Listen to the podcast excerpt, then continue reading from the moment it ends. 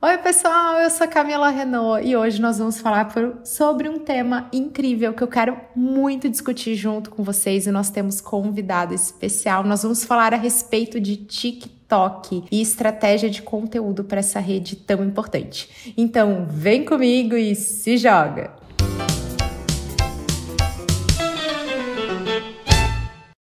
Agora, momento especial, porque eu vou apresentar minha amiga Rebeca Fal para falar a respeito de TikTok. Eu tô tão curiosa quanto vocês, que eu quero saber tudo, como é que isso aconteceu. Vou contar um pouquinho de como o meu caminho se cruzou com o da Rebeca. Mas, Rebeca, antes de mais nada, bem-vinda. Por favor, se apresenta, fala um pouquinho de você, fala o que você quer ser quando crescer. Você está em casa, muito feliz de ter você aqui comigo. Oi, Camila. Oi, pessoal. estou muito feliz, estou quicando na minha cadeira por estar participando desse podcast tão renomado e maravilhoso e tudo de bom. E é um tema que eu amo mesmo. Tipo, eu estudo TikTok há meses e eu amo falar sobre isso. Todo mundo que para pra falar comigo sobre isso, eu fico a chata, sabe? Monopolizando e falando, falando, falando, falando, falando, falando, falando. Mas enfim, assunto que eu amo. Uh, pra quem não me conhece, eu sou a Rebeca Fal em todas as redes sociais, então já aproveite, me siga no Instagram, me siga no TikTok, a louca. É... Sou a Rebeca Fal em todas as redes sociais e eu sou designer quando não estou fazendo conteúdo para a internet. E o que eu quero ser quando crescer? Com certeza eu quero ser uma princesa da Disney, né? Acho que é unânime para mim. Maravilhosa, você já é. Gente, esse podcast vai ser o Festival do Atropelo. O editora, editora, por favor, coragem, tá? Porque são duas tagarelas reunidas. A Rebeca é responsável. Quando vocês vão, me veem em palestras, né? Pensando, olha ali a Camila no palco, esse material lindo. É a Rebeca que me atende. Sempre maravilhosa com seu raio. Como é que a gente brinca? Raio designerzador. Uhum. Por favor, Rebeca, passa aqui o raio designerzador. Rebeca sempre maravilhosa. Ai, muito obrigada. Mas, Rebeca, me conta, vamos lá. Eu quero. Comece com isso. Você, por favor, me atualiza junto com todo mundo que está nos ouvindo. Como que você veio parar nessa história de TikTok? Como que isso aconteceu na tua vida? Fala um pouquinho disso e depois, meu Deus, explica. Não, não, até explica para todo mundo o que, que é TikTok, como você caiu nele. Vamos lá. Tá, vamos lá. Eu comecei a ver coisas sobre o TikTok porque a minha irmã é professora de inglês numa escola de inglês aqui da cidade de Blumenau. E onde ela comentou assim: ah, porque os meus alunos não sei o que é do TikTok. o TikTok dela é, é uma rede social. Deu, ah, é? Daí eu fui baixar pra ver. E eu adorei, assim, eu achei muito legal. E ficou. Isso foi em setembro do ano passado. E daí ficou o meu aplicativo lá, e daí um dia eu falei, ah, eu vou fazer uns vídeos de brincadeira. Daí eu fiz uns vídeos de um amigo meu. E. Mas não deu nada, a gente fez perfil, não deu nada. E daí, quando começou a pandemia, a bendita da pandemia, eu peguei e olhei, tava, tava um dia assim, sem fazer nada, e daí eu lia só aqueles artigos assim: se você não aprender uma língua nesta, nesta pandemia, você não aproveitou o tempo. Se você não fizer isso, você não aproveitou o seu tempo. E eu ficava, tipo assim, cada vez que eu li uma coisa dessa, eu ficava mais desanimada. Eu, ai, gente, não tô fazendo nada no meu tempo, o que eu posso fazer, não sei do que. E daí um dia eu abri o TikTok e fui pesquisar, assim, tipo, pesquisar não, só entrar pra rolar os vídeos. Daí eu falei, cara, eu quero fazer uma coisa por mim nessa pandemia. Então eu vou fazer vídeo pro TikTok, porque eu sempre tive a vontade de fazer vídeo, mas eu nunca tive a coragem. E daí eu olhei e falei, cara, não tem ninguém que eu conheço aqui. Não, ninguém que eu conheço na nossa rede social. Só tem um monte de gente que eu nunca vi. Então eu vou fazer vídeo, porque ninguém vai ficar sabendo vou fazer, vou fazer uns vídeos ali, ninguém vai saber. E daí eu né, vou começar a tirar essa vergonha de dentro de mim, aparecer na câmera e tal. E em março eu comecei a postar uns vídeos bem aleatórios, assim, porque quando você entra no TikTok, você é apresentado com alguns tipos de vídeos e você não tem a noção de toda a ferramenta. Então eu comecei a fazer dublagem, videozinho de comédia. E, tipo, comecei a crescer, assim, deu um mês eu tava com 200 seguidores. Eu, ué, Gente, 200 seguidores, tem 200 pessoas que estão olhando meu conteúdo. E daí eu falei, mas eu não me sentia assim completamente satisfeita com o que eu tava fazendo. E daí um dia eu conversando com a minha irmã de novo, ela falou assim: por que, que tu não começa a fazer vídeo sobre coisas que tu sabe? Assim, meu, tipo, tu é uma designer que trabalha, tipo, há muito tempo no mercado. Eu, eu não sei o número, tá, gente? Por isso que eu não tô falando os anos, mas vamos falar muito tempo. Assim, a gente não fica parecendo muito velha, mas também não fica parecendo muito nova. Então vamos de muito tempo. Uso mesmo, eu também, gente, eu também. Assim, não vamos falar é. de ano. Vamos, o tempo não é assim cronológico lógico, tá? Exatamente. Enfim, daí ela falou, por que, que tu não começa a fazer coisa que tu fala, coisa que tu sabe? Daí a gente começou a discutir, daí a gente começou a falar, ai, e a arte? A arte é um tema muito legal, não tem ninguém fazendo, não sei do que. E daí ela me apresentou uns artistas que ela gostava. Eu sou designer e a minha mãe é artista plástica, então eu já tenho um background muito grande disso. Eu falei, cara, eu vou começar a fazer vídeo falando sobre arte. E daí, o primeiro vídeo que eu postei falando do assunto, tipo, a maioria dos meus vídeos eles tinham, sei lá, mil visualizações. O primeiro que eu fiz, em uma hora ele deu 20 mil visualizações. E daí eu falei, cara, esse é o meu nicho? E foi por aí. É, eu já falei bastante, né? Mas enfim, para quem ainda não sabe direito o que é o TikTok, já vou emendar, tá? Por favor, você tá em casa, tô te entrevistando. Tá eu tô. Vai, Rebeca, se joga sem piedade, porque tá você tá dando show. Vai lá. Então, o TikTok, ele é uma rede social que é, funciona basicamente a partir de vídeos de 15 a 1 minuto. Então você tem, tipo, até 60 segundos para fazer um vídeo, tipo, e, o, e você pode fazer de 15. Tem dois formatos que eles chamam quando você vai gravar, que é o de 15 e daí tem para 60, mas em, em, nesse meio tempo você pode fazer vídeo de qualquer tamanho. E quando eu cheguei lá, eu também achei que era um aplicativo que só tinha vídeo de comédia, de, de dublagem, mas ele é um aplicativo com vídeos curtos de qualquer tema. Então, você entra lá e você pode, tipo, encontrar todos os tipos de conteúdos que você quiser. Isso é muito legal. E eu acho que o, o TikTok, ele tem um. Ele, é tão, ele estourou tanto assim porque são conteúdos rápidos e que eles conseguem atrair muita atenção. Então, basicamente, é isso que é o TikTok. Espero que tenha conseguido explicar com clareza para vocês, ouvintes deste podcast. E vale também fazer uma super é, contextualização técnica. Olha aqui eu entrando com isso, porque o TikTok isso. já foi o Musical.ly. Ele é chinês ele caiu no gosto total da garotada, então tem um público-alvo muito jovem que gostava do quê? Primeiro, uma rede social onde não está sua mãe. Então você não quer ficar no Instagram onde está sua mãe, sua tia, todo mundo, que foi o que a Rebeca já falou. Ela, ah, comecei ali porque não tinha ninguém que eu conhecia. Ele é altamente viral e ele tem esse consumo em vídeo, que vídeo é super tendência, veio para ficar, tá aqui acontecendo, é o formato preferido do usuário, só que ele tinha esse formato viciante. Então eu também senti isso. A primeira vez que eu entrei no TikTok, eu comecei a ver challenge, daqui a pouco eu tava vendo tal coisa e você não consegue sair. Ele é realmente muito viciante. Ele é uma rede que não tem a presença de marcas na forma de anúncio, assim como a gente vê em outras redes, como é o caso do YouTube, Facebook e o Instagram. Então dá aquela sensação que a gente tinha no Instagram alguns anos atrás, né? Uma coisa meio hipster, meio diferente, só tô eu aqui de ter a minha galera. Só que tem, Rebeca, uma diferença em relação ao Instagram, de quando o Instagram era mato lá atrás, que é, a gente tem que pontuar aqui, você já falou, que é a velocidade com que se cresce a audiência. Todo mundo que eu converso sobre TikTok, inclusive eu tenho um podcast explicando TikTok, como marcas podem utilizar. Tem que lembrar que você vai crescer muito rápido. Todo mundo relata isso, um crescimento ultra exponencial. Com você também foi assim. Você começou ali meio que no lazer, falando de um tema que você gosta e você de repente explodiu. Conta até para todo mundo com quantos seguidores você tá agora e em quanto tempo você alcançou isso. Assim, é, eu tenho que lembrar que eu não era literalmente ninguém na internet, assim. Eu tinha um perfil no Instagram, um perfil no LinkedIn que era totalmente profissional, e no Instagram, sei lá, eu tinha 800 seguidores, era tudo conhecido, família, gente que eu já trabalhei, e eu nunca tinha feito nenhum conteúdo autoral. Desde que eu comecei em março, nós estamos em. Ai, que mês a gente tá? Outubro, desculpa, gente, deu um lapso mental. Voltando, eu tô com 149 mil seguidores. E mais de 5 milhões de curtidas. É bem rápido, é, é o sonho. Não, e eu não sabia disso. Você sabe, porque a Rebeca. Não, a gente é amiga tal, você acompanha. A Rebeca torna as minhas palestras bonitas aí pelo Brasil afora e agora online. agora estamos mundo, Uhul. dominação mundial.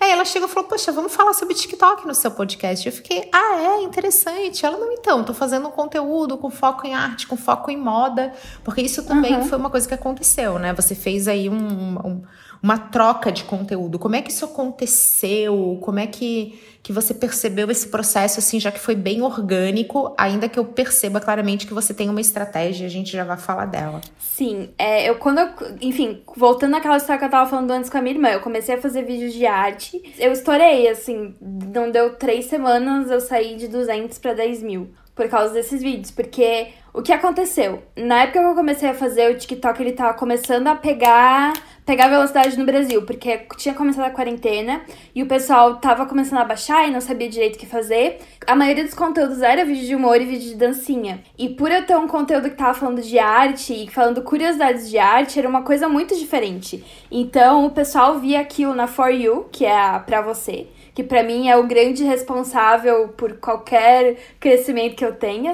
Uh, para quem não sabe, a For You é uma página que tem na home ali central do TikTok, onde aparece vídeos de várias pessoas, que podem ser vídeos que você de pessoas que você não segue, mas aparece para você, então você tem a chance de conhecer muita gente e o teu vídeo ele tem uma ele ganha uma potência quando ele a, a For You gosta de você, digamos. Quando o seu vídeo começa a ser muito visualizado e muito curtido na For You, o teu vídeo começa a crescer exponencialmente até viralizar até milhões de visualizações. Mas enfim, eu comecei a aparecer muito na For You é o sonho de todo TikToker. O For You é assim, ele movimenta tudo. Então todo mundo que falou, ah, então meus alunos, é, é gente super jovem, né? Então é, ah, você tá no For You, hashtag pro For You.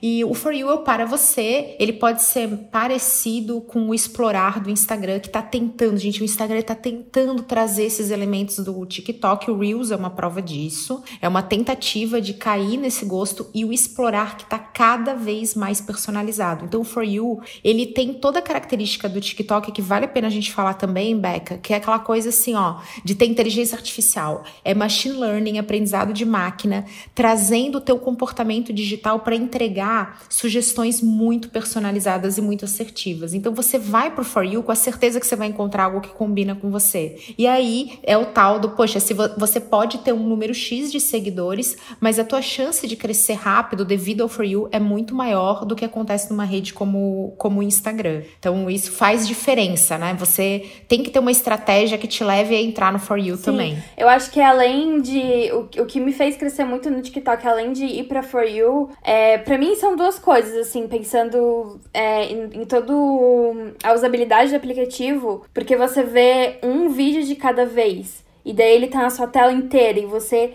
olha para aquele vídeo. E se você tem um gancho muito bom, a pessoa continua a ver e isso vai te dando engajamento, você vai continuando a aparecer ali na For You. E a For You, obviamente, que foi o grande motivo de eu crescer, porque, tipo, gente que não me conhecia, eu não tinha nome nenhum, começou a me seguir porque eu tava aparecendo lá. E daí eu comecei a fazer o conteúdo sobre arte, apareci muito na For You, só que daí começou a, a chegar a minha, minha primeira barreira. Porque o TikTok, ele ele tem um com ele, ele tem esse machine learning muito apurado e eles têm várias regras de nudez, de conteúdo para menores. Então, eles, assim, eu, eu participo de redes sociais hoje que desde o Orkut e eu nunca vi uma rede com tanta proteção a menores como o TikTok. Mas como é que isso me afetou? Porque como a gente sabe, obra de arte muitas vezes elas não são com pessoas completamente vestidas, não são com pessoas que estão em poses muito, digamos, comportadas.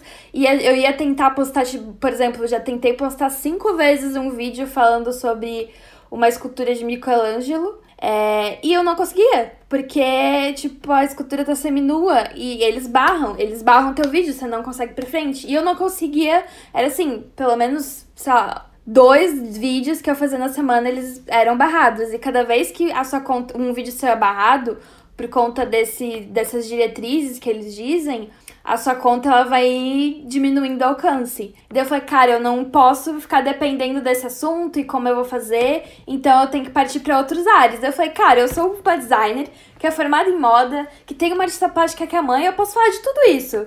Então eu comecei a expandir meu conteúdo falando de design e de moda também. E aí que aí sim que daí o meu crescimento veio. Porque eu comecei a fazer quadros, digamos, segunda falava de arte, terça falava de design, quarta de moda, quinta eu falava de moda também e, e o outro dia era um assunto aleatório. E com esses quadros e com essa diversidade de assuntos, eu consegui fazer que o meu crescimento aumentasse, porque eu não fiquei, depend... eu não fiquei dependendo só da, dos conteúdos de arte. E o teu conteúdo é maravilhoso e eu quero fazer até aqui um comentário. Sabe por que, que o TikTok é tão restrito em relação a essas.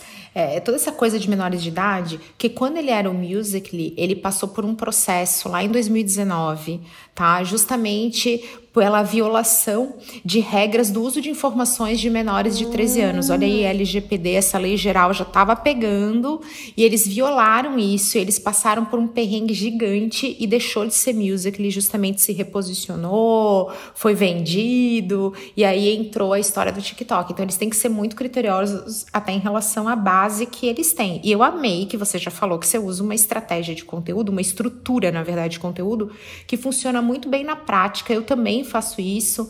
No curso online ensino a fazer, justamente, não por ela ser a melhor, Sim. mas por ela ser muito fácil. Que é essa coisa de você ter um tema por dia da semana. Isso facilita para quem te acompanha e para quem produz. Então você também sentiu isso, Becca? Intuitivamente, assim, você já fez isso ou você sabia de metodologia? Conta um pouco de como é que foram essas estratégias, assim. Foi tudo muito, ah, vou, vou aprender ou você já tinha uma base? Então, eu trabalho como designer em setores de marketing há muito tempo, de novo. E eu sempre participei de reuniões com o time e sempre é, tinha isso em mim, assim, porque justamente por causa do trabalho, tipo, ah, qual a estratégia, conteúdo, crescimento. Então, a partir do momento que eu atingi mil seguidores e foi, tipo, num instalo, eu falei, cara, eu acho que isso aqui é um bom lugar para eu começar a crescer e me fazer alguém na internet. Daí eu comecei a pensar, meu, eu tenho que começar a pensar estrategicamente, mas assim, nada muito ferrenho, tipo, falando de lá engessadão. Hoje eu tenho. Hoje, tipo, é a coisa totalmente diferente. Eu tenho até uma planilha de acompanhamento di diário de vídeo, mas antes era, era mais no feeling, assim, tipo, ah não tá dando certo isso, então eu vou mudar pra cá. E daí eu ia fazendo. Eu acho que, tipo, era um pouco dos dois. Era muito de feeling e também um pouco de estratégia que tava por detrás. Mas era mais balanceado. Tipo, hoje eu sigo mais, mais estratégia. Tipo, claro que tem feeling, que eu tenho que fazer alguma coisa que eu gosto mas eu me guio muito mais por, por números, estratégia, enfim. Mulher empreendedora é isso. Ah, comecei assim, agora tenho até uma, uma planilha. Então você começou também a buscar essa profissionalização. Sim. E como é que funciona na prática a tua rotina com conteúdo de TikTok? Você, qual é a tua frequência? Conta um pouco desse modelo, porque isso deixa muitas marcas profissionais, muitas pessoas perdidas, e você sabe Sim. que muita gente nem sabe o que é TikTok. Então a gente tem essa, esse cenário super misto, né? De uma rede nova. É, eu achei super difícil mexer no TikTok, eu não entendia muito bem. Então, ah, calma, ah, aqui você pode salvar, ah, tem a hashtag, né? Então estavam, vamos lá tentar para quem tá acompanhando a gente entender um pouco melhor esse mundo TikToker. É, eu acho que o que o TikTok ele é muito diferente é porque quando você você chega, você já tem conteúdo na sua cara, assim. Você e, e você não precisa estar tá seguindo ninguém para receber conteúdo, que é diferente das outras redes que você se cadastrava, dele perguntava: "Ah, você conhece quem?" E daí você ia lá, seguir as pessoas que você conhecia. Ali o TikTok, pelo menos quando eu entrei, era tipo, pá, conteúdo na tua cara, vídeo, vídeo, vídeo. E o, o que é muito... conteúdo, minha filha. É, e o que é muito legal, mas eu me lembro que a primeira vez que eu abri, eu fiquei muito perdida também. Meu Deus, eu não conseguia, eu não conseguia entender nada. E, e é porque justamente é, é, um, é um diferencial muito grande, é um feed totalmente diferente, onde você tem um conteúdo só. É, eu acho que é por isso que as pessoas têm essa dificuldade. Mas a minha rotina, ela é muito doida, porque apesar de eu fazer conteúdo hoje e já tá virando basicamente uma coisa profissional, é, eu ainda trabalho 8 horas por dia numa startup, então 8 horas do meu dia, 8 horas e meia, né? São dedicadas ao trabalho que eu faço lá. E para eu me organizar, eu tenho que ter uma rotina muito, mas muito, muito, muito é, certinha, assim. O que eu faço? Eu, eu já percebi, por vários estudos que eu fiz, que vídeos com mais de 38 segundos, para mim, eles não dão muito certo. Por que, que eu digo pra mim? Porque tem. É, é, que depende muito. Tem, tem criador que faz vídeo de um minuto e viraliza. Tem outros que se faz mais de 15 segundos não viraliza. Pra mim, meu tempo médio tem que ser no máximo 38. Então eu sei que eu preciso fazer vídeo de 38 segundos. Então, no domingo de manhã, eu sento, faço toda a minha pesquisa, faço todos os meus roteiros. Eu tenho como meta postar um vídeo por dia, se não dois. Eu gosto de fazer dois, mas como, enfim, vida corrida, eu tento pelo menos fazer um. Então eu posto um vídeo por dia, então eu sento domingo, faço a minha pesquisa, Daí eu tenho meu cronograma segunda, terça, quarta, quinta, sexta, sábado domingo, e daí eu vou colocando, ah, segunda eu vou falar de moda, terça eu vou falar de arte, quarta eu vou falar de design, quinta eu vou falar de moda de novo, daí sexta eu falo de arte, ou alguma outra curiosidade de algum outro ramo, mas eu tenho que ter três dias para esses três assuntos e faço um roteiro para cada dia. É... Daí eu faço a pesquisa de imagens, porque os meus vídeos eles têm, eles têm a minha carinha, mas tem a imagem do tema. Então, eu, eu já faço os meus roteiros pensando em linhas de fala. Então, sei lá, cada linha eu vou falar por um segundo, um segundo e meio. Então, cada linha é uma imagem. Então, eu preciso de uma, eu preciso de uma imagem para cada linha. é bem doido, gente. Eu, o meu processo é bem maluco. Então, eu pesquiso já, por exemplo, ah, eu vou fazer um vídeo da Pantera ne do filme da Pantera Negra hoje, do figurino. Tem, eu tenho 15 linhas de falas, então eu preciso de 15 imagens. Daí eu faço pesquisa de imagem e daí eu gravo esses vídeos durante a semana no meu horário de almoço. Como eles são vídeos mais curtos, é, em uma hora eu gravo os meus dois vídeos, mesmo errando e tenho que fazer. Então eu faço assim: segunda-feira, meio-dia, eu gravo o vídeo que vai entrar segunda-feira à noite. E daí, se, por exemplo, o meu almoço é mais rápido ou eu consegui fazer as coisas que eu precisava antes mais rápido, eu consigo gravar os outros vídeos. Mas é assim, domingo eu faço roteiros e daí durante a semana, horário de almoço, eu gravo os vídeos porque eu não tenho equipamento de luz, então eu preciso da luz do dia. Então é muito cronometrado e muito regradinho. eu acho que agora que você é uma celebridade do TikTok, você já pode comprar uma iluminação. Tem que entrar primeiro o dinheiro dos publis. Vida real. Mas eu amei, Beca, sabe por quê? Tem uma outra pessoa que faz exatamente a mesma coisa que você. A gente já viu que a gente usa mesmo formato de conteúdo que é por tema e dia da semana. E eu faço idêntico. Eu tenho um dia que eu paro, que eu penso nos conteúdos, aí eu faço roteiro, aí eu já começo a entender, tá? Se isso aqui eu vou falar é sobre esse tema, ele tem que ter tantos minutos, ele tem que ter tal começo e tal final. Eu vou montando os meus vídeos, os meus roteiros assim, exatamente igual você. Ah, eu preciso de 15 linhas linhas, então são 15 imagens. Eu faço igual, só que eu faço com conteúdo. E aí eu vou incluindo isso nos tópicos. Eu paro um dia para gravar, tenho um dia para provar, um dia para agendar. Só que no TikTok você não tem agendamento. Né? Você faz tudo ali na mão. É, a gente pode colocar o vídeo como um rascunho e daí eu boto o despertador, 6 horas, tem que postar. Qual o melhor horário para você para você publicar no TikTok? Já fiquei curiosa. Então, depende. É, o TikTok ele te fornece uns relatórios muito legais do teu vídeo e também da tua conta. E segundo eles, o meu horário ideal seria 6 da tarde, mas eu percebo que tem uma mudança aí. É, tem vídeos que eu às vezes posto meio-dia ou 11 e meia estão engajando bastante também. Então, por isso que eu gosto de fazer dois vídeos por dia, porque daí eu tenho a chance de testar qual horário que vai melhor.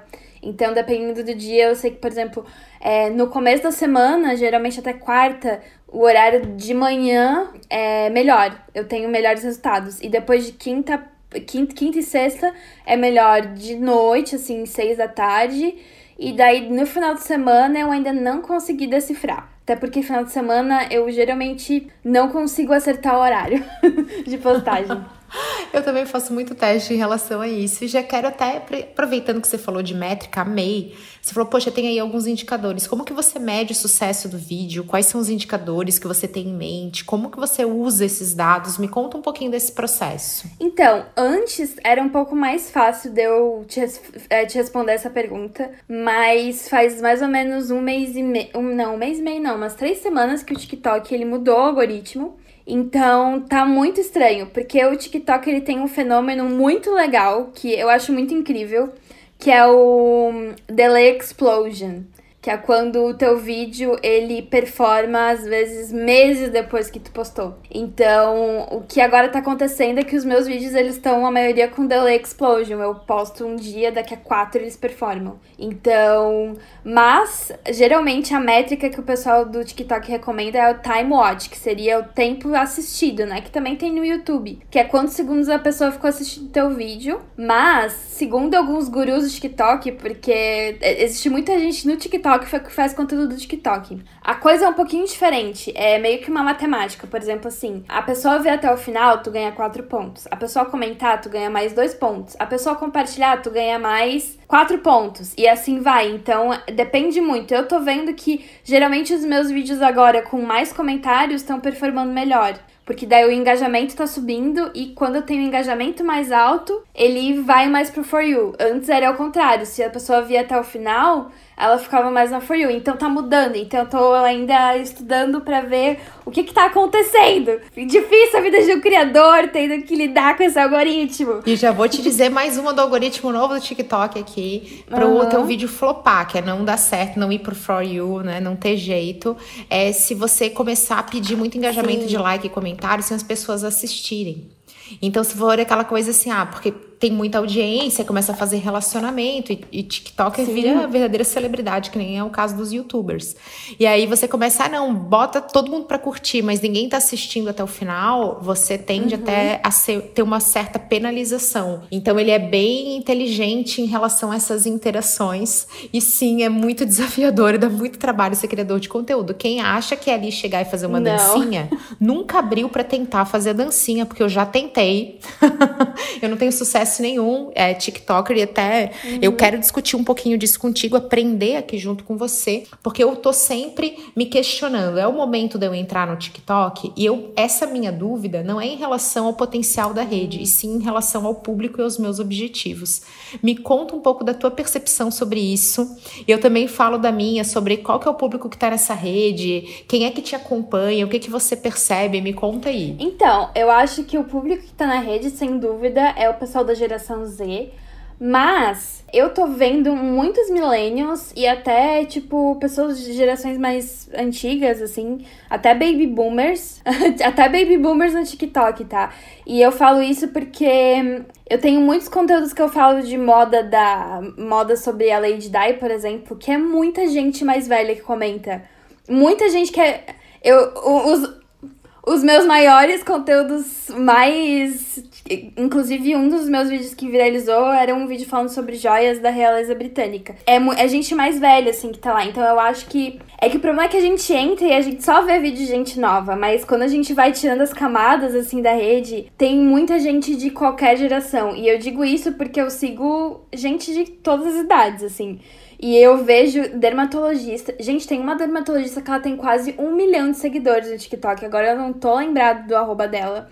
Mas assim, ela dá dicas tipo, ah, que protetores solares que você pode encontrar na farmácia. O vídeo 600 mil visualizações. Então, eu acho que o TikTok é sim para todo mundo. O problema é que a gente fica com aquele receio e medo, tipo, ah, eu só vou encontrar adolescente. Ah, esse público não vai comprar. Não, gente, eu, eu esses dias eu vi o vídeo de uma menina que ela tá. Ela tinha cinco vídeos. Ela começou a fazer um e-commerce de vela. E daí um dos vídeos ela era, era ela montando uma caixinha assim. Ai, ah, hoje a Bianca ela pediu a vela tal. E era montando a caixinha. Um milhão de visualizações. A menina falou: ai, gente, por favor, não, não faça mais pedidos porque eu não tô conseguindo mais dar conta. Tipo.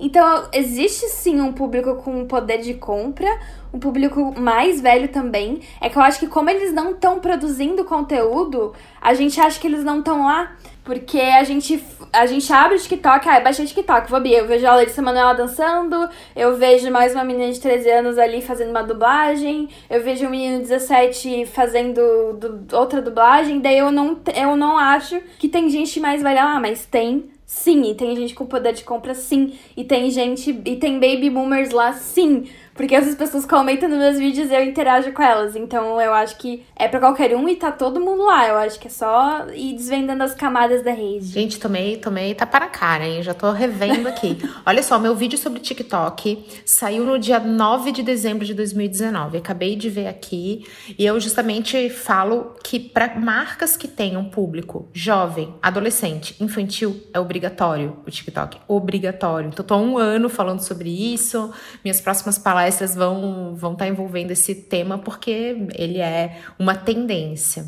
Agora, em relação ao conteúdo produzido versus conteúdo consumido, eu me encaro nessa porque eu sou aí geração, eu sou millennial assim batendo na trave, tá? Posso algum dependendo de quem usa aí, falando dos anos que começou, eu não sou nem millennial, não sou nem geração Y. E eu realmente acabo não produzindo conteúdo, até porque eu gostaria muito de levar para o meu TikTok um conteúdo diferente. Sabe, uma coisa assim, ah, tô aqui no Instagram, eu faço um determinado tipo de conteúdo e pro TikTok com outra coisa. Eu não queria fazer o mesmo conteúdo que eu já faço nessa rede para ter uma outra proposta sim, e que, eu, que é interessante para que as mídias converjam, sabe? Tenha assim uma convergência, não uma coisa assim, ah, não, você pode seguir aqui ou ali.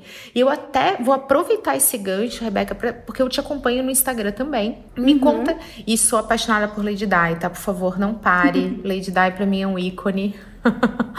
Amo. Me conta, e realeza, eu me inspiro muito na realeza britânica, então por favor não pare. me fala o seguinte: como é que você lida com isso? Você leva o conteúdo do TikTok pro Reels, você leva para os stories do Instagram, você faz diferente? Como é que você enxerga isso? E eu quero aprender aqui, tá, gente? Tô pedindo consultoria aqui de graça, diga-se de passagem. Então, é, eu sou uma só e eu não consigo fazer conteúdo exclusivo muito conteúdo exclusivo, assim. Eu tento, na verdade, o Instagram, eu realmente comecei assim, não, eu vou, eu vou olhar o Instagram porque eu preciso crescer lá também, porque vieram marcas que falaram assim, cara, a gente quer fazer publicidade contigo, mas a gente precisa que tu tenha um arraste para cima. E deu, cara. tipo, é, é uma disparidade muito grande, porque no TikTok eu tenho mais de 149 mil seguidores no, e no Instagram eu tenho 1.600. Porque eu realmente não cuidava de lá e eu não fazia conteúdo pra lá. E agora eu tô começando bem devagarzinho, mas eu tento fazer alguma coisa diferente, mas e também eu levo, sim, é, alguns vídeos, porque eu acho que dá para reaproveitar. Eu não sei, é que eu sou muito da escola de marketing digital de reaproveitamento de conteúdo. Somos duas. Eu tô primeira aluna dessa escola aí, me formei com mérito. Lógico, gente, o nome disso é espremer a laranja, é... né? Ou então, nome técnico, conteúdo contextual. É, não tem porquê você, justamente por isso, algum aproveitamento você tem que ter. É, todo mundo passa por essa questão de gargalo. Eu passei isso essa semana com stories. Eu, ah, que legal, eu vou me comprometer a falar com a minha audiência. Beleza, só que chegaram 70 interações eu só tinha me programado para fazer 30. E aí eu tive que segurar e é, faz parte, faz parte. tá todo mundo assim, Beck, fica tranquila. É, é, é, que é bem ruim isso, porque já não, não foi uma marca, foram tipo já umas três, assim, meu, você precisa crescer o Instagram porque a gente quer fazer trabalho com você. Eu fico tipo, gente, mas eu não dá, não dá pra fazer tudo sozinha. é meio desesperador, assim, então eu tento reaproveitar, por exemplo. É uma coisa que eu acho que é legal, que eu fiz, e eu vi que outros criadores que eu conheço, porque eu formei uma rede de amigos bem legal no TikTok, e eles também estão fazendo o mesmo modelo. É que é fazer o. reaproveitar o vídeo como um carrossel no Instagram, mas tipo com o vídeo mesmo. Eu pego e faço uma capa legal pro tema. Daí na segunda, na segunda aba eu faço, eu coloco o vídeo mesmo e daí na terceira eu faço tipo aquele call to action, tipo, me siga no TikTok, lá tem vídeo todo dia. É, gostou, salva, compartilha, lá, lá, lá, lá, lá. E é um formato que eu achei para tentar otimizar o tempo, mas eu tô tentando também fazer conteúdo diferente e eu posto sim no Reels, eu utilizei muito bem o Reels, só que Cara, é, o Instagram, ele me desanima, assim, muito. Acho que é por isso que eu não consigo tanto me dedicar a ele, porque ele me desanima muito, assim. Eu já postei vídeo que no TikTok tem mais de um milhão de visualizações. E no Instagram eu não consigo nem mil, assim. O alcance, mesmo eles tentando mudar, fazer o, o explorar, botar o Reels ali embaixo para as pessoas. Tipo, ele não tem a mesma atração que o TikTok. Ele não consegue, assim, é um vídeo bom porque no TikTok ele tem mais de um milhão de visualizações, mas no Instagram eu não consigo tração porque eu não tenho seguidor, porque eu não tenho muita audiência. Então é, é uma disparidade grande e dá pra ver como é difícil crescer no Instagram. Assim, isso me desanima muito. É muito difícil crescer no Instagram organicamente, até com anúncio. O Instagram é uma rede que você até pode dizer que ela é um pouco parecida com o YouTube nesse sentido, tá? Eu sempre falo que elas são muito parecidas, porque nós temos influencers, temos verdadeiras celebridades dessas redes, mas cresce mais quem começou a crescer primeiro e quem já é grande, sabe? Então, se você foi um dos primeiros, você já tem aquela base aí, parece que aquilo aumenta. Tem um, é um fenômeno muito diferente do TikTok, que é mais democrático, é mais é. acessível. E claro que o número de seguidores dá uma animada animada. Sim. A pessoa fica animada. Então, isso, ai, olha só, eu tô crescendo rápido, parece que isso motiva. Uhum. Porque a gente vai olhar para alguma coisa, né? Então, ter audiência é um motivador. E aí, eu já quero aproveitar e te perguntar um pouquinho de como é que. Porque você tá no programa de criadores de conteúdo, mas você falou aí de publi, da chegada do interesse de marcas. E isso é, nossa, muito maneiro aqui pro podcast. Conta pra gente como é que foi isso, como é que você foi procurada, você pensou. Fala desse mundo agora, que aí a gente tá entrando no mundo da celebridade TikTok. Quando eu tava lá com os meus 5 mil seguidores, eu recebi uma mensagem do TikTok falando: Você foi selecionada pro programa de criadores de TikTok. Preenche seus dados que nós entraremos em contato. Daí, meu Deus, né? Quase tive um chilique, quase caí pra trás, quase desmaiei. Eu, meu Deus do céu, que incrível! Isso tá acontecendo comigo. Tipo, gente, pensa, eu não era ninguém na internet. E em abril eu recebi esse convite. Tipo, foi quase um mês depois de eu começar a fazer conteúdo. Quase surtei. E daí eu preenchi lá, não aconteceu nada. Deu um mês e daí entraram em contato comigo pelo WhatsApp. E o que acontece? O programa de criadores do TikTok, ele é uma grande mentoria. Então você tem um gerente de conta. Você primeiro é classificado num nicho. É, eu tô no nicho de ensino, porque eu, eu conto histórias, é, muita história na moda, história da arte, então eu tô na categoria de ensino. E a gente tem um gerente de conta, ele te ajuda muito, assim, meu Deus, a Letícia, que é minha gerente de conta, é uma santa, ela merece ser canonizada, porque o quanto que eu encho o saco dessa mulher, você não está escrito no planeta. Letícia, oi, você é demais. Letícia, eu quero. Me manda seus dados pelo WhatsApp que eu quero te mandar de presente. Não, brincadeira. Mas o que acontece? o que acontece? O TikTok, ele tem muito dos- do. Ele tem a aba de descobrir também, que nem o, o Instagram. E lá, tudo é classificado por hashtags. Então, existem as hashtags do dia, as hashtags que estão sendo mais usadas. E que são, às vezes, os challenges, né? Que daí o pessoal, ah, duble esse áudio não sei do que. E são hashtags que elas estão ali justamente para te fazerem descobrir pessoas novas. Então, é, quando você participa desse programa de criadores, você recebe é, previamente essas hashtags justamente para você fazer antes e incentivar as pessoas que estão na sua base fazerem e o seu vídeo pegar tração para quando essa hashtag entrar lá naquela página e ficar ali é, no topo, o seu vídeo ele tá numa boa colocação e você conseguir mais gente e consecu- consequentemente crescer mais.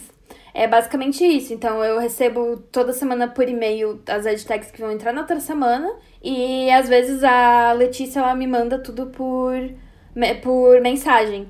Tipo, ah, tal, semana que vem vai entrar tal hashtag, eu acho que ela é interessante pro teu nicho, não sei o quê. E daí a gente faz com base, com base nisso. E eu já fiz alguns vídeos desse e todos performam muito bem. E, e são bem legais porque, às vezes, por exemplo, assim, te desafia também como criador a criar um conteúdo, a criar uma coisa diferente. Porque, por exemplo, tinha um, se eu não me engano, que era alguma coisa de, de línguas, assim, era de.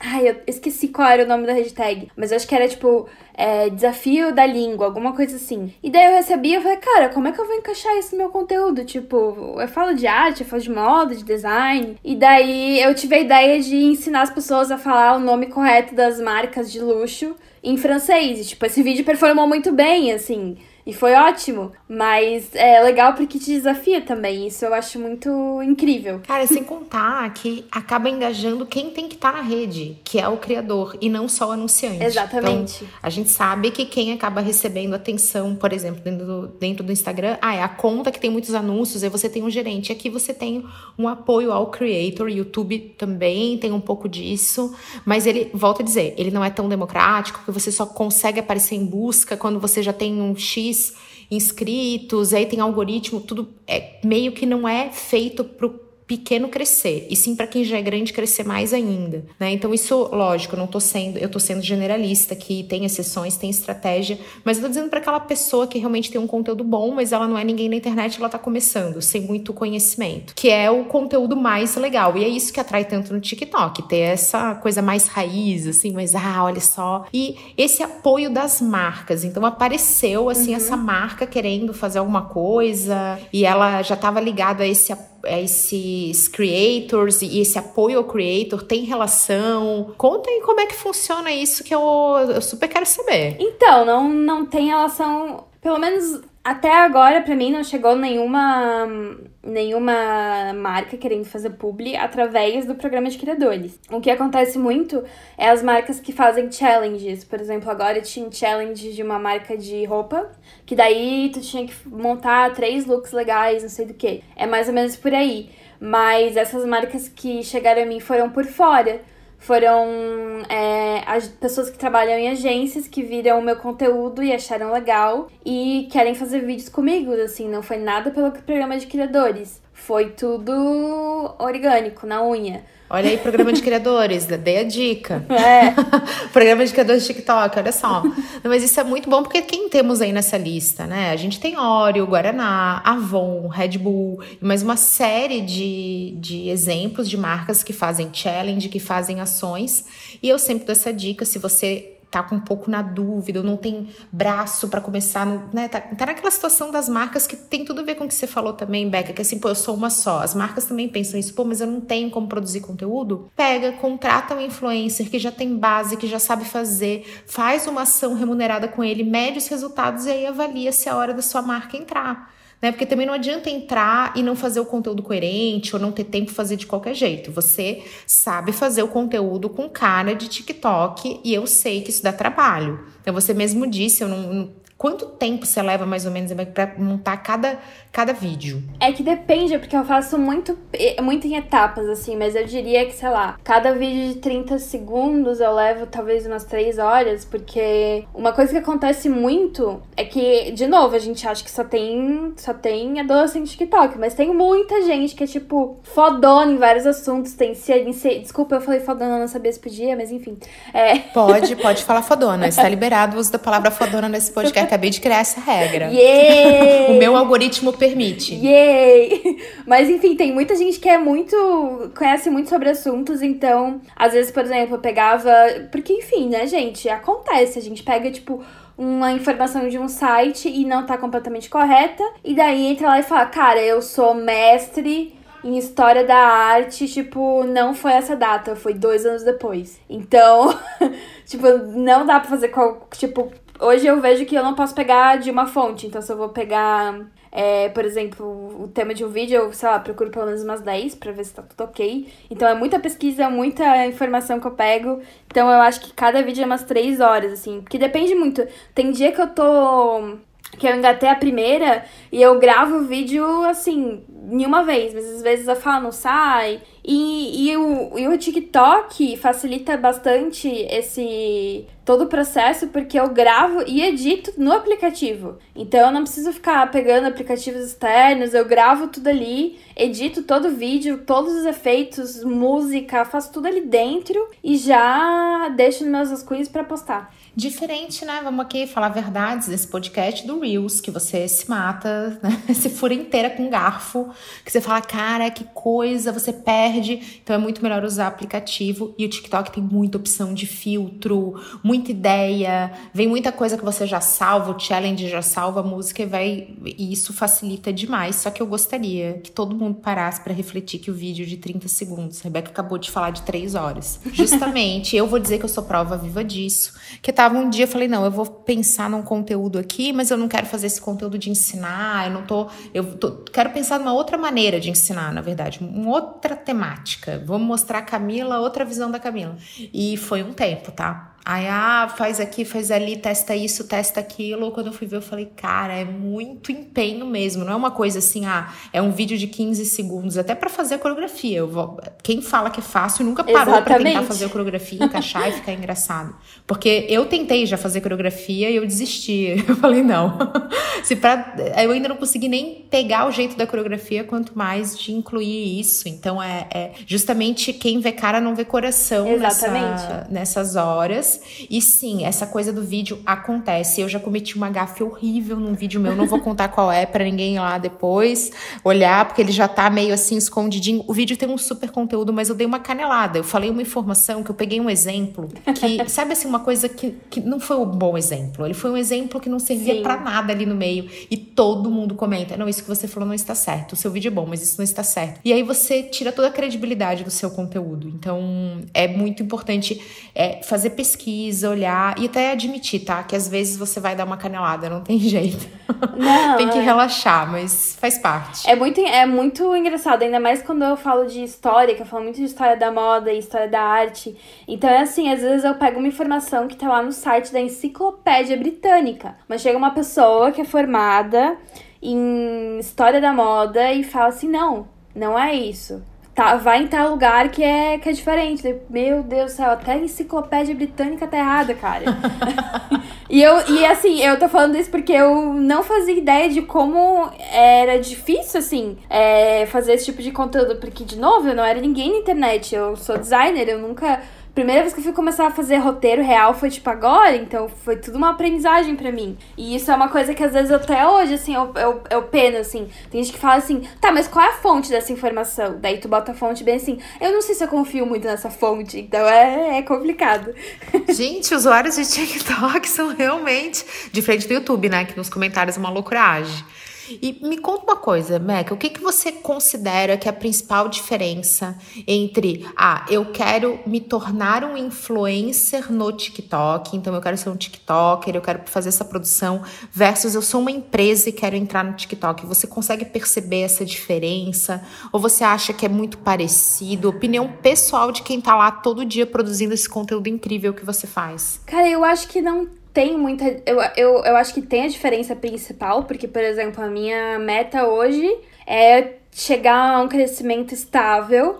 Porque se eu tivesse crescimento estável, eu pelo menos consigo abater o fato de que o meu Instagram não cresce e sabe tentar propor novas estratégias de formato de publicidade. Porque, por exemplo, ah, beleza, meu Instagram eu não consigo arrastar para cima. Mas lá no TikTok eu tenho esse número, tenho um crescimento que segue assim, porque hoje meu crescimento ele é muito estável. Tem semana que eu cresço 10 mil, mas na outra eu cresço 300. Por causa dessa coisa de algoritmo, de mudança. Então eu, eu quero ter uma coisa assim, não. Toda semana eu cresço X pessoas e é isso. Mas quando a gente fala aqui de uma marca, eu acho que o principal motivo é vender. Mas, assim, eu sigo muita gente nos Estados Unidos, porque lá nos Estados Unidos é, é o TikTok ele é um pouquinho diferente, né? Porque lá ele já tá consolidado entre os millennials também. Então a gente já tem outro cenário. E eu vejo que, cara, as pessoas elas estão. Se eu tivesse uma marca, eu já estaria produzindo conteúdo pro TikTok há muito tempo. Muito tempo. O povo tá perdendo, sério, uma oportunidade muito grande. O, o povo tá de bobeira. Tá de bobeira. Porque assim, tá eu vejo. Bobeira. Sim, eu concordo. Eu vejo muita, muita, muita marca lá que não é tipo nada assim. A pessoa começa a fazer uma, alguma coisa e começa a, ver, a, começa a postar no TikTok, as pessoas realmente compram, as pessoas são engajadas no TikTok. Elas querem comprar. É, eu vejo um público muito mais. Tipo, meu, tô vendo, eu tô vendo realmente o vídeo, eu tô vendo a pessoa produzir aquela caixinha. Esse exemplo que eu dei antes da menina produzir a caixinha, eu já vi ó, há uns 5, 6 meses uma empresa americana fazer isso. Então eu acho que tem essa coisa do vender. Eu acho que, tipo, se eu fosse uma empresa hoje, eu precisasse fazer conteúdo. Primeiro, se eu fosse um e-commerce, todo, toda semana eu fazia o vídeo da caixinha, porque já não é um que eu vi que dá certo. Segundo, cara, eu tô fazendo ensaio fotográfico. Meu, eu vou pegar o modelo, vou botar uma música que eu sei que tá nos trendings e eu vou fazer ela fazer alguma dancinha, porque quando a gente fala, tipo, de modelo, geralmente são meninas mais novas. Eu já trabalhei muito no mercado de moda e elas estão ligadas nessas coisas, então elas com certeza vão topar. Então já é um conteúdo que tu tem ali, que é uma menina que tá com a tua roupa, com uma música do momento, que com que, que tem outra coisa, né? Quando tu usa uma música que tá nos trends, ela, teu vídeo tem, tende a performar melhor. Então, teu vídeo com certeza vai performar melhor. E assim, não precisa ter muito segredo, sabe? É, às vezes mostrar assim, ai gente, olha o que chegou. É, eu vejo algumas papelarias que tem conta no TikTok que, tipo, ai, gente, acabei de tirar da gráfica. Olha só, tô na gráfica e tô, tô tirando. Tô tirando aqui os novos, os novos produtos. Tipo, dá pra fazer muita coisa. E o legal do TikTok é que não precisa ser uma super produção, assim. Eu sinto que no Instagram, se tu não fizer uma super produção, teu conteúdo não é bom. Lá, se tu fizer vida real, aí mesmo que teu vídeo engaja. E isso é uma coisa que, olha só, todo mundo que tem equipe de vendas, pode ser, não pode ser equipe de vendas para B2B, pode ser equipe de vendas em loja física, pode ser equipe de vendas para e-commerce. Mostra a tua equipe feliz, empolgada, dançando. É incrível como isso leva a vender. Essa coisa da caixinha funciona para quando a gente mostra pedido sendo despachado, porque, gente, isso é o efeito manada, isso é prova social. É a pessoa falar assim: meu, tem gente comprando, então é bom. A gente não gosta de um lugar vazio. Não porque o lugar cheio é bom, mas é porque o lugar cheio diminui a tua chance de errar sozinho. Isso é o que o ser humano mais tem, tem receio. Então, sim, essa estratégia de conteúdo funciona para outras redes e no TikTok ela é facilitada porque o conteúdo mais verdadeiro, ele é muito mais, ele é mais viral, porque ninguém se identifica com coisas perfeitas. Só que no Instagram sim, a gente quer ver coisas perfeitas. A gente gosta de ver coisas super arrumadas, feeds mais organizados. E no TikTok é como se fosse um grande stories né, acontecendo. É por isso que o Instagram se esforça tanto para ser o TikTok. E eu tenho uma dúvida. Me conta sobre isso, Beca. Como é que fica essa questão dos links? Então, no Instagram a gente tem o famoso link na bio, junto com outras funcionalidades que podem fazer com que a gente tenha mais um link ali, como o exemplo de um link tree, e a gente tem um arrasta para cima. E no TikTok, você tem algum link que você pode usar? Como é que funcionam os formatos para publicidade com marcas? Como é que você pode, um criador de conteúdo ajuda a marca a vender? Ele é só divulgação? Conta aí pra gente. Então, é, por exemplo, eu tô fazendo um publi hoje para uma empresa no TikTok. E o público que eu tô fazendo é no meu formato, assim, contando um pouco da história da marca. E é para engajamento da, da, da conta dela, assim. É, não tem nenhuma, nenhuma arrasta para cima. É, não vi nenhum, mas para marcas tem um, um link ali na bio que você leva pro teu perfil e tal. É, mas isso aí é um pouquinho complicado mesmo. Geralmente, quando, as marcas, o que elas fazem é, é isso, assim fazer vídeos de, é, que levam pro, pro perfil dela. Eu vejo muito a Salve, ela pega vários criadores de conteúdo de vários nichos pra, e eles usando os produtos, então é, não é tão direto quanto o Instagram que tem uma raça para cima. Mas eu acho que dá, dá certo sim, sabe? Porque senão não teria tanta marca lá. E eu acho que é muito legal as marcas que investem em challenge. É, porque é muito conteúdo sobre a tua marca que tá saindo, é muita gente que você pode descobrir para fazer, porque às vezes micro-influenciador dá mais resultado que um grande. Então, é, é mais ou menos assim que funciona. O challenge, ele começou a fazer muito sucesso na indústria da música. Então, todo mundo que ia lançar ali, teve, o, acho que o primeiro super case pode ter sido Drake. O Drake começou a fazer muito lançamento focado em challenges no TikTok, mas devem ter outros exemplos. Esse é um que eu lembro que estourou muito, que gerou celebridade. Falou, não, o que, que é isso? É um challenge. Todo mundo, challenge. Challenge é desafio, mas era o desafio de fazer a coreografia. E o TikTok tem isso, que o Reels também tem, que é de ter trilha sonora. Tem que ter o um negócio da música. E fazer challenge é viciante. eu gostaria muito de ter o talento de conseguir fazer todos os challenges, porque você quer fazer, quer aprender a coreografia. E tem challenge de todo tipo. Então, para uma marca que vai criar isso, ela tá indo muito na mecânica da rede, ela tá mexendo com outras coisas que não é uhum. só tá ali, né? Então, não adianta também só botar um banner e só aparecer. E em relação a essa coisa do, ah, não tem o link e tal, a gente tem que lembrar que a gente tá falando de um número muito grande de pessoas. Então, nem tudo é medido através de link conversão em vendas, tem coisas que são para aparecer. Se não fosse assim, a gente não fazia outdoor, por exemplo, né? Ou não anunciava na TV. Por que, que tem tantas marcas que pagam milhões para estar tá na TV se não tem arrasta para cima? Porque justamente está divulgando. Então, a gente tem as etapas da comunicação. Isso, às vezes, a gente esquece um pouco disso na prática, mas vale lembrar que todos esses formatos têm a sua aplicação na estratégia. Não é uma coisa que funciona, é o conjunto. E foi isso que você falou, né, Beca? De saber dosar, de é, saber dividir. Eu acho que é muito engajamento lá.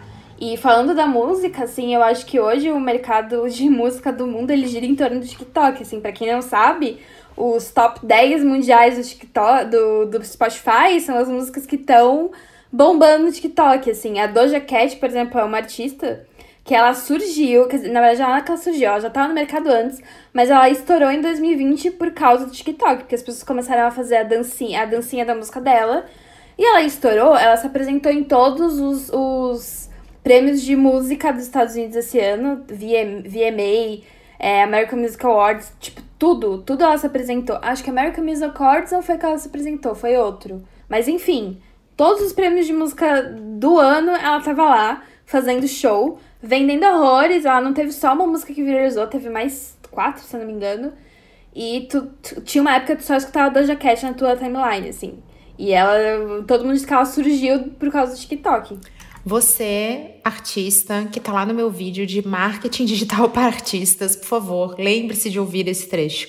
Eu justamente dou essa dica porque muitos artistas tentam ficar bitolados na história do YouTube. Sim, começa a fazer cover, faz isso. Não tô dizendo que é uma estratégia que não funciona, mas vale lembrar aquilo que a Rebeca falou no começo desse podcast. Poxa, lembra que é fácil, que é viral, que você tem a chance, eu concordo plenamente. Se você pegar lá a tua lista Spotify mais tocados, é TikTok total. A gente fica achando que é o Sim. contrário, né? Ah, tá no TikTok porque é bem to que toca muito. Não, é o contrário total, é o TikTok ditando Sim. isso. E tem muita música que é feita para entrar no challenge, dei o exemplo dessa do Drake, que eu sei que é, e que engajou celebridades e que foi feita com essa história dos creators sendo acionados, aí aciona a celebridade. Isso também fez o TikTok crescer na pandemia, porque tem muita celebridade que entrou. Sim. E aí a coisa começa a tomar outro rumo, porque ele já tem milhões de seguidores e falam que estão no TikTok, aí no TikTok já crescem mais isso vai alimentando. O Jason Derulo, que é um cantor americano, ele ele faz. Ele, basicamente todas as músicas dele hoje são challenge do TikTok. Assim, a conta dele é bombada pra caramba. E ele chama vários TikTokers famosos pra casa dele. E eles dançam as músicas dele. Então, assim, tipo, é um cara. É um, às vezes um menino de 17 anos que não era ninguém. Que daí tem uma conta grande no TikTok. O Jason Derulo convida ele pra casa dele pra dançar a música do Jason Derulo. Tipo, então, o negócio assim, viral, em cima de viral, em cima de viral, em cima de viral, assim. É bizarro. É, teve música da da Kesha, se não me engano, uma. Se não me engano, era a Animal. Não me lembro agora o nome da música. Gente, minha memória é péssima. Eu tô aqui lutando, tô aqui lutando pra lembrar dos nomes, mas a que ela lançou, tipo, sei lá, em 2008, se não me engano, tipo, foi uma das primeiras músicas que ela lançou. E esse ano, tipo, a música começou a estourar, assim, foi tipo, tava em primeiro lugar, uma música super antiga, mas por quê? Tipo, todo mundo começou a usar no, numa dancinha no TikTok e a música voltou a subir. Isso é uma super estratégia também que, é, que lá fora é muito comum, então, quando a gente fala até de marketing para artistas, mas que, olha só, em vez de você pegar e falar o seguinte, ah, eu vou, tem aquele challenge ali, não, você já fala assim, eu vou fazer uma música que combine com challenge, eu vou fazer um tipo de coleção de moda que funcionaria no TikTok, eu vou fazer tal coisa que vai caber no TikTok.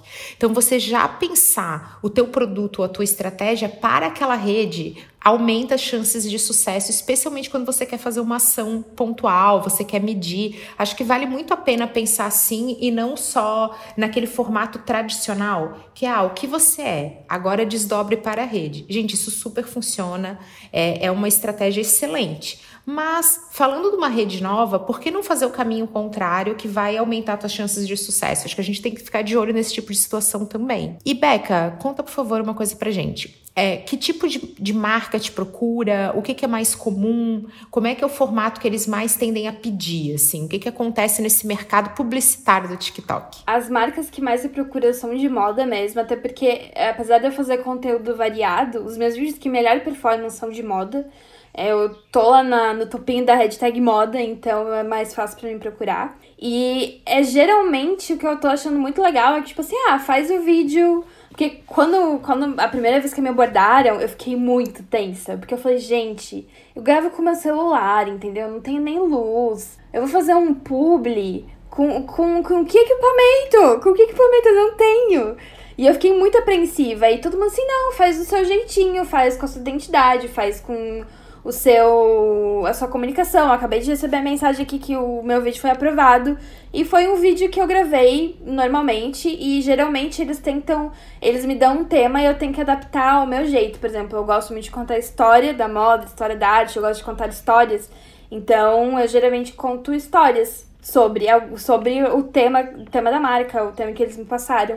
E, enfim, eu estou, eu estou, eu estou gostando bastante do formato que a maioria das marcas está me propondo. Eu quero passar essa dica para toda e qualquer marca que estiver me ouvindo. Eu falei sobre isso com uma cliente hoje. Ela tava, ai, porque isso que vai ter uma ação aí tal. A gente chamou tais influenciadores digitais para compor, né, esse plano. Primeira coisa que eu disse, você quer que o influenciador adore falar da sua marca de uma forma mais espontânea, que ele cite, que ele lembre, que ele tenha vontade de fazer e o melhor, que você apareça no conteúdo dele e não só no, naquela história do publi, que ele vai além, deixa ele à vontade para ele criar. Ele é bom nisso, a especialidade desse cara é criar conteúdo. Então fala assim, o que que você quer criar? O que que você gosta de criar? Que fica outra coisa. Às vezes o publi vem tão engessado, a pessoa recebe o roteiro, que palavra ela tem que falar, qual que ela não tem que falar, o, jeito que ela tem que mostrar o produto, que aí fica artificial, fica uma propaganda, fica parecendo aquela coisa bem da televisão. E esquece que se você deixar o, o criador de conteúdo, né, que não é influenciador, é criador de conteúdo, à vontade, ele vai fazer, vai adorar, vai ter vontade de botar aquilo no perfil dele outras vezes. Então, essa dica vale ouro. Não é sobre o equipamento, não é sobre você direcionar tudo para ser perfeito, é você deixar a pessoa à vontade e garantir que essa pessoa combina com a sua marca. Que acho que isso tem que acontecer, tem que rolar uma confiança mútua. É, e eu sinto que isso é bem mais fácil de encontrar em marcas grandes, assim, sabe? É, algumas marcas pequenas já me perguntaram, mas daí eu Sabe assim, tipo, não deu vontade? Falei, ah. Tá vendo? Acho é que, real isso. Acho que agora não vai rolar. Acho que agora não vai rolar. Deixa assim. tá, tô aí na correria. Tô na correria. Não. Pior que eu tava mesmo, tipo, não tinha condições. Mas não, não deu vontade, assim, sabe? E, enfim, as pessoas que eu já trabalhei até agora, foi ótimo. É, isso. Não, e eu tô super inspirada aqui com a tua. com todo esse momento da nossa conversa, porque eu também já estou cheia de ideias para que eu faça meu próprio meu conteúdo, mas eu quero fazer uma coisa diferente. Depois, pessoal, opinem aí sobre como vocês querem me ver no TikTok. Dançando, eu sou uma negação. Só se for para vocês assim, ai, gente, quero me entreter com a desgraça alheia, aí seria possível. E que esse crescimento só vai aumentar em função dessa dedicação maravilhosa que você tem, Beca, porque você tá fazendo com esse carinho, sabe? Isso transparece em conteúdo. Eu sei que é clichê, mas essa dedicação aparece. O vídeo é curto, mas parece que você consegue sentir essas horas a mais que você Ai, colocou. que bom, porque, olha, tem uma coisa que esses dias eu tava conversando com um menino que ficou meu amigo no, no TikTok, porque a gente cria um conteúdo semelhante. E, meu, às vezes dá muita vontade de parar, assim, porque, ah, é, é aquela semana que o algoritmo tá cagando todos os teus vídeos e daí tu não tá conseguindo engajamento, e daí é muita coisa para fazer, e tu não tem mais ideia. E eu ver essas coisas assim é, é, é bom para dar aquele ânimo. Pois fique animada, e eu quero. A gente já tá chegando aqui ao final desse momento. Meu Deus, estouramos todos os tempos possíveis, mas somos duas tagarelas, a gente já sabia que isso ia acontecer. é verdade. Eu quero lembrar a todos uma coisa que eu falei para mim mesma ontem. Eu disse, é, chegou, eu tenho um conteúdo em vídeo que eu sempre me lamentei muito dele, falando, cara, dá um trabalho do cão tá lá ninguém vê, sabe? Essa só tem view que fui eu, minha mãe, sabe? Minha mãe viu dez vezes o vídeo, senão não teria nenhum view. E eu sempre me ressentia disso e eu recebi um, um eu fechei um cliente que falou: "Nossa, eu te encontrei naquele vídeo". Aí eu percebi que era o que a gente procurava e tal. E eu falei isso para mim ontem muitas vezes o sucesso, a transformação, ela tá acontecendo, só que a gente não tá vendo. A gente só vê aquela coisa automática, sabe? A gente vê assim, olha só, pronto, nasceu, deu a flor. Só que tem a sementinha vindo da terra ali que você não tá vendo isso acontecer, mas tá tão maravilhoso quanto. Então, sempre que você tiver esse momento de desistir, assim, todo mundo tem né, aquela, aquele ranço de um conteúdo que flopou, saiba que nem sempre o flop é real. Às vezes só, só não é. tá evidente. É, o flop é real. Beca, você arrasou. Eu quero te agradecer de coração por estar aqui, por ter me ensinado tanto. Eu tô inspirada, tô empolgada. Yay. A gente quer ser TikToker agora. Vamos, vem comigo, vem comigo que é sucesso. vem comigo e se joga. É. Vamos fazer conteúdos juntas. Você vai dividir o nosso filtrinho ali, ficar. Sim, Porque eu amei demais. Obrigada por você estar aqui. E eu já quero marcar o próximo, para quando eu entrar, pra gente ficar só rindo da, das, dos meus insights, aprendizados e conteúdos conteúdos loucos. Ah, eu super top, porque eu sou uma pessoa viciada em podcasts, então eu já escutava o teu podcast há muito tempo. E daí, o dia que me deu o estalo, gente, eu posso participar do podcast de Camila Renault? É só eu pedir? Será? Vamos lá? Estou muito feliz de estar aqui. Vê se eu posso isso, gente. A pessoa tá, no meu, tá ali no meu WhatsApp, já me viu em situações desgraçadas, dizendo, Meg, olha só, parada é a seguinte, você tem que salvar isso aqui. Você entrega assim um lixo na mão da pessoa e fala, por favor, me entregue algo incrível. e a pessoa vem, ela vem no meu DM, assim, então, oi, você podia me chamar? Eu, como assim? Do que você tá falando? Vamos agora! Então é real e eu adoro responder todos vocês. Imagina quando é amigo, eu adoro receber amigos aqui, porque eu fico em conversa muito descontraída. Obrigada mesmo, amei cada minuto e até eu a que agradeço. Até a próxima, pessoal. Não esqueçam de me seguir no Instagram, no TikTok, é a louca da influencer fazendo propaganda do próprio perfil, mas é arroba RebecaFalPFAU. Tá bom, gente? Muito obrigada! Amei! Gente, segue a Beca, principalmente no Instagram, hein? Vocês já viram que isso é importante para o sucesso comercial. Estamos aqui todos engajados nessa campanha. Amei. Um beijo! Beijo!